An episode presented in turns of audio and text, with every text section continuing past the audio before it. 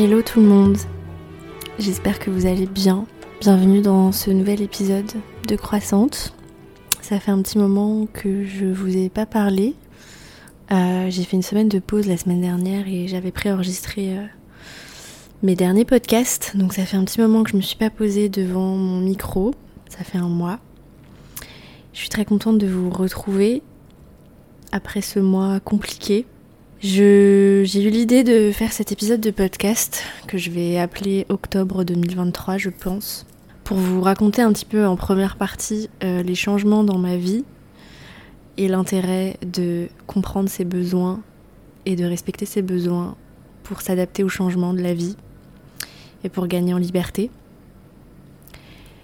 Et puis je vais aussi vous parler et m'exprimer de la situation actuelle euh, bon, on va commencer par les bonnes nouvelles. Comme ça, ceux qui en ont marre d'en entendre parler pourront partir après. Euh, donc, je voulais annoncer, je crois, dans mon, dans mon dernier épisode, euh, je déménage en Australie.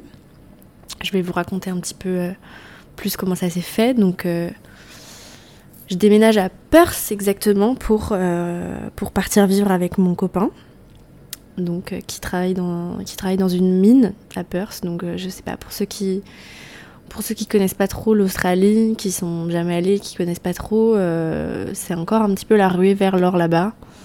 Et on peut trouver du travail dans les mines. et c'est relativement bien payé, même si c'est des, des, jobs assez difficiles.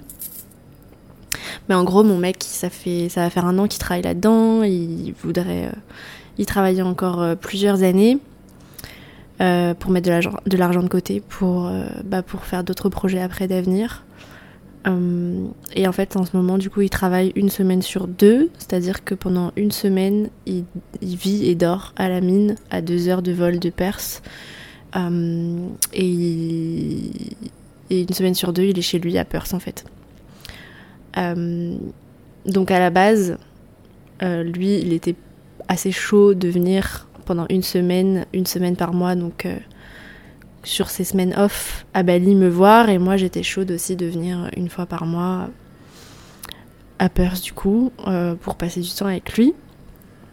Et euh, fin septembre, du coup, on s'est dit qu'on allait s'appeler pour prendre nos vols et planifier tous nos allers-retours d'ici le mois de décembre.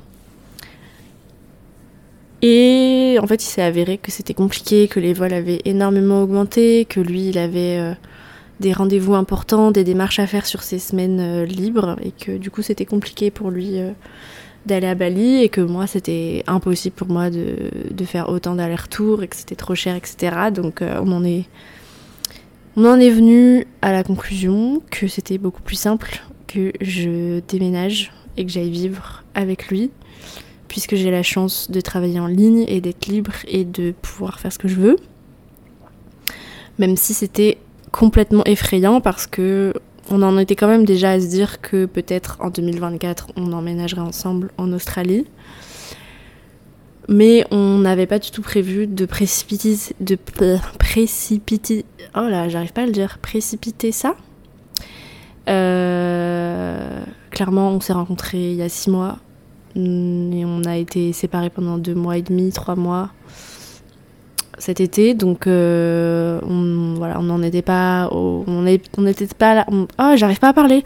On n'en était pas là euh, sur l'emménagement ensemble, mais du coup on s'est dit que en fait il valait mieux qu'on vive ensemble, sachant que lui de toute façon il est là qu'une semaine sur deux.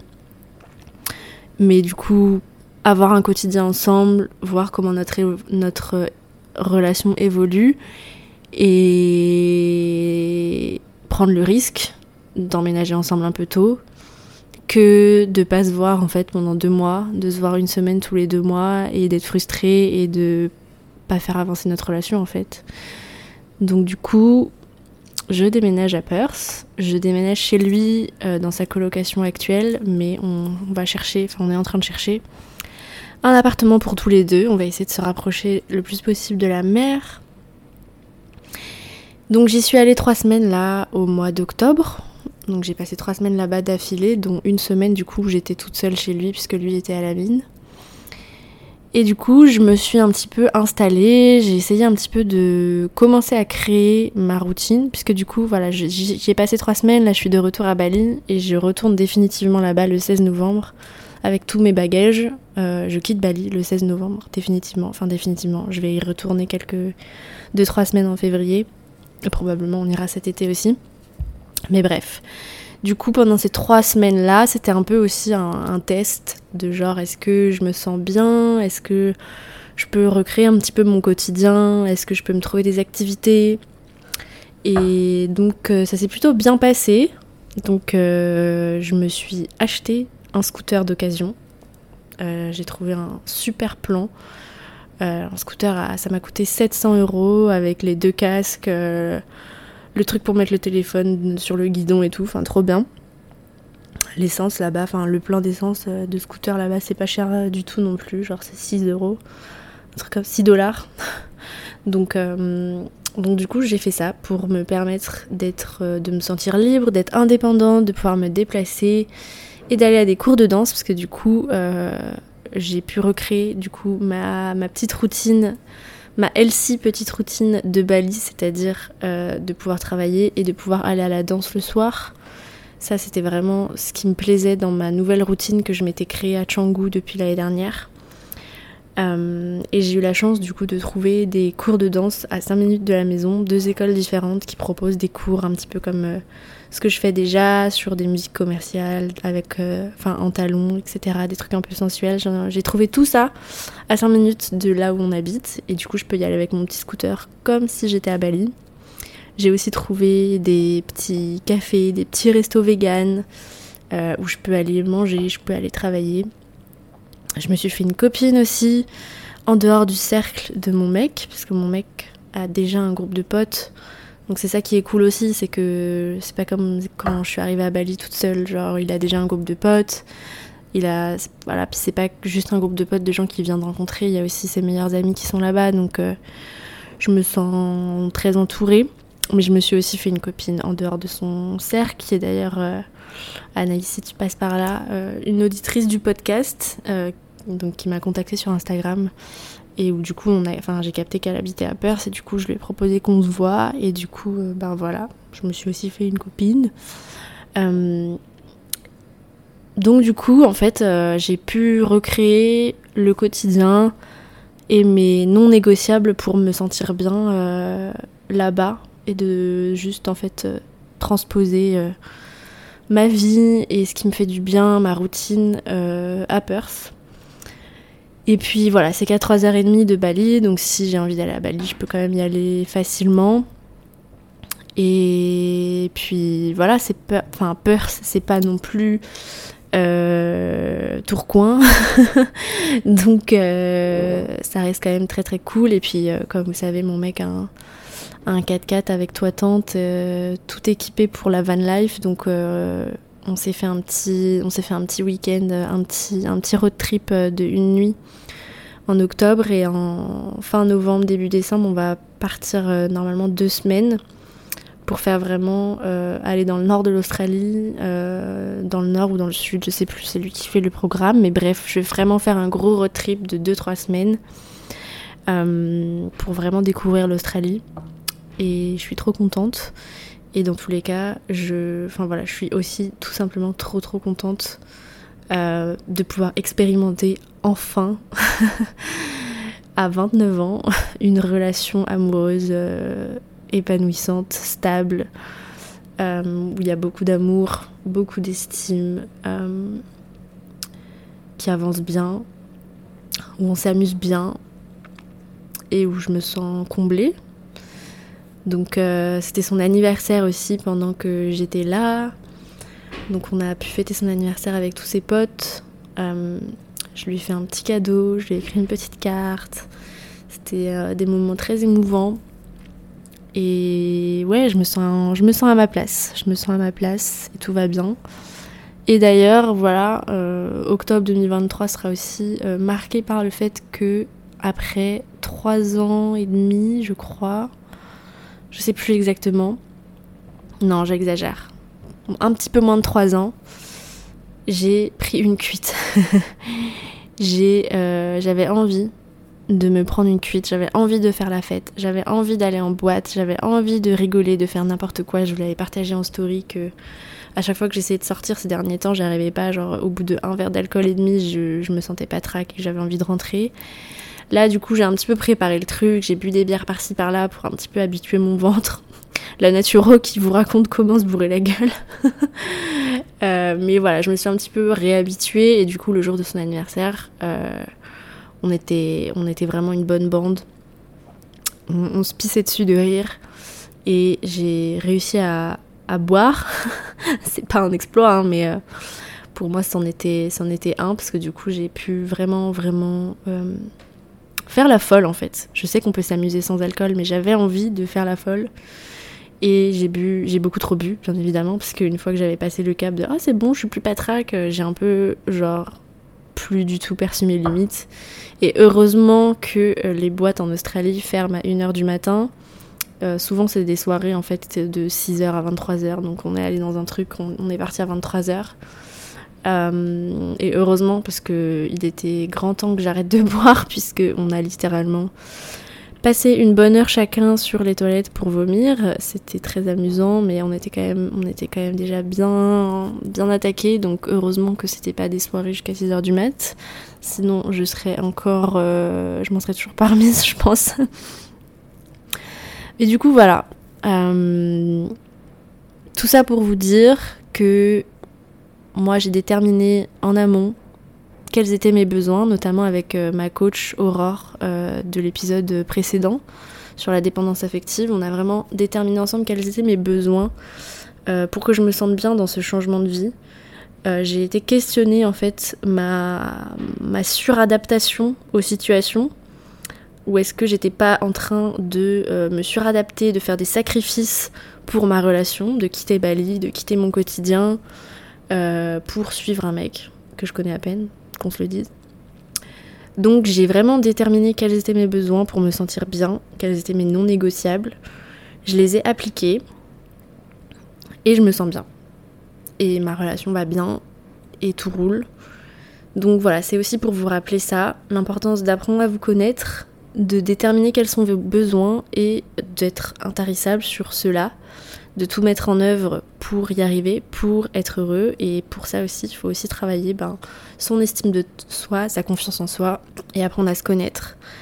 Et si vous vous sentez incapable de faire ce genre de choses, je vous conseille vraiment, vraiment de vous faire aider. Donc soit par moi en naturopathie et en, et en suivi sur les troubles alimentaires et si c'est vos problématiques, soit par des psychologues, soit par des coachs divers et variés, mais voilà, je vous conseille vraiment d'aller travailler sur ça pour pouvoir prendre cette assurance de faire en sorte que vous ayez tout ce qu'il vous faut, tout ce dont vous avez besoin, de vous respecter en fait.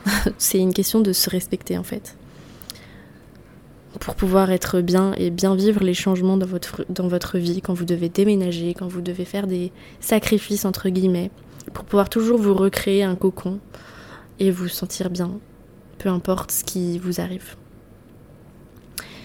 Donc globalement, j'ai passé un très bon mois d'octobre, mais tous ces moments, tout ce bonheur, tous ces trois semaines en Australie ont été teintés par euh, le conflit israélo-palestinien, qu'on peut plus vraiment appeler ça comme ça maintenant, puisque c'est passé à un autre niveau. Hein.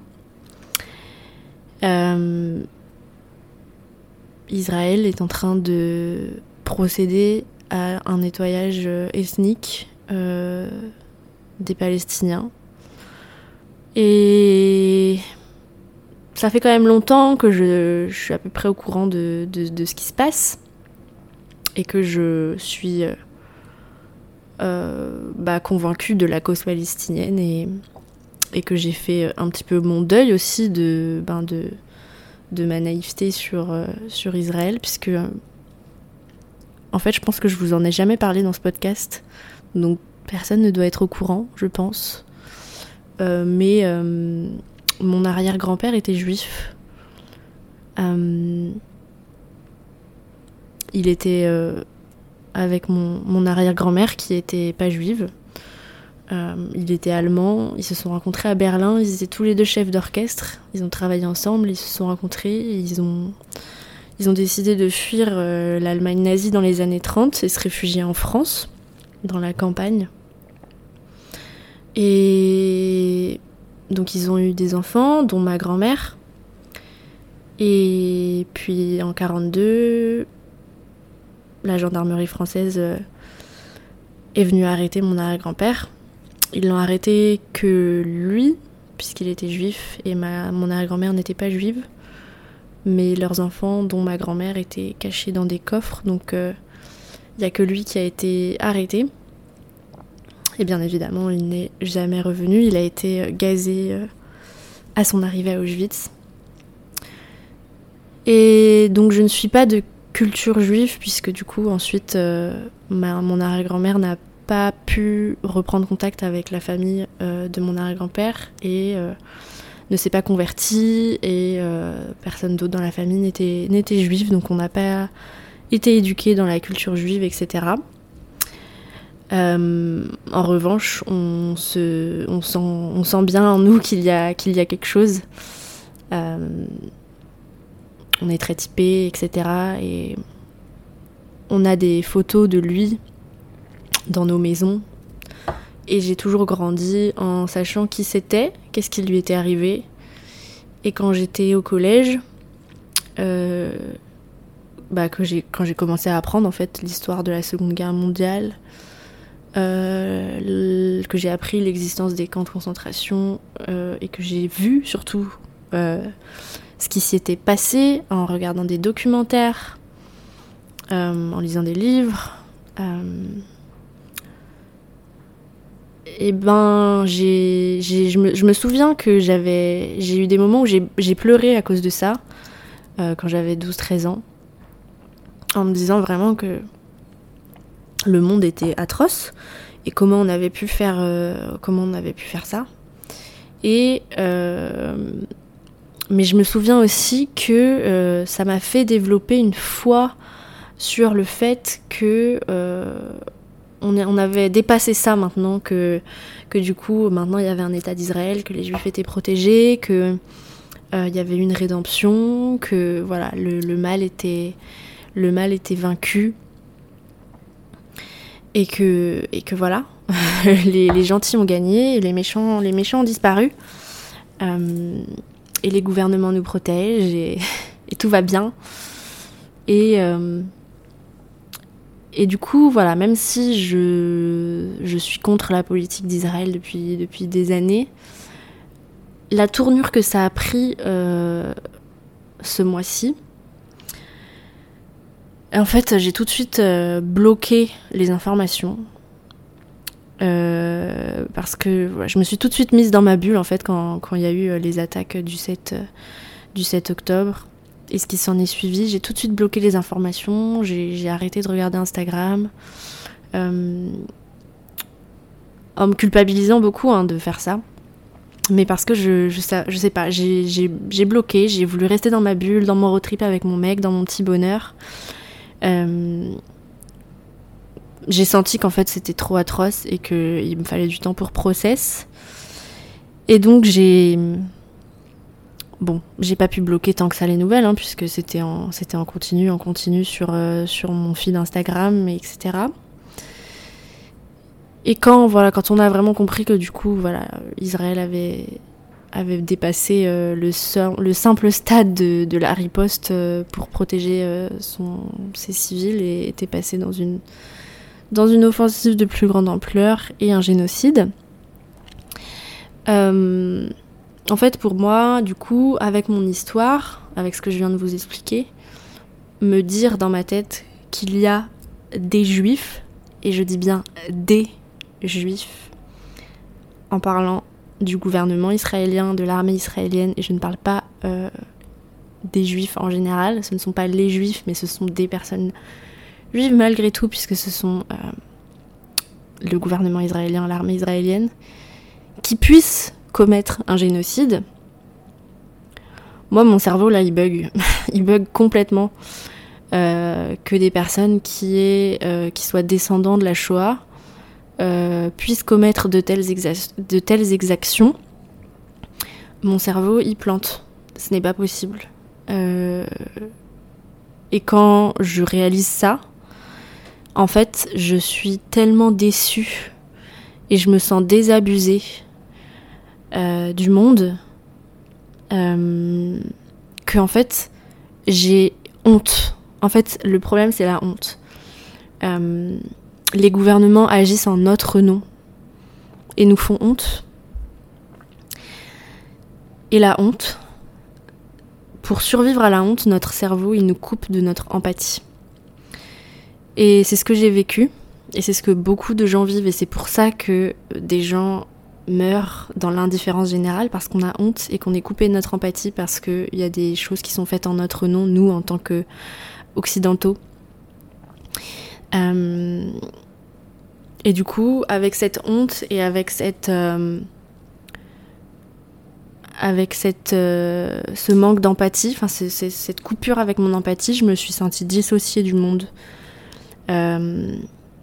Euh, je me suis sentie euh, comme si je faisais pas partie en fait du monde, comme si ça ne me concernait pas, et comme si j'avais plus, j'avais que de la haine en fait pour pour l'un et l'autre des camps en fait, pour tout le monde en fait. et que j'avais envie juste de changer de planète et que ouais, ça fait pas. Je veux pas que ça fasse partie de ma réalité et c'est pas possible en fait.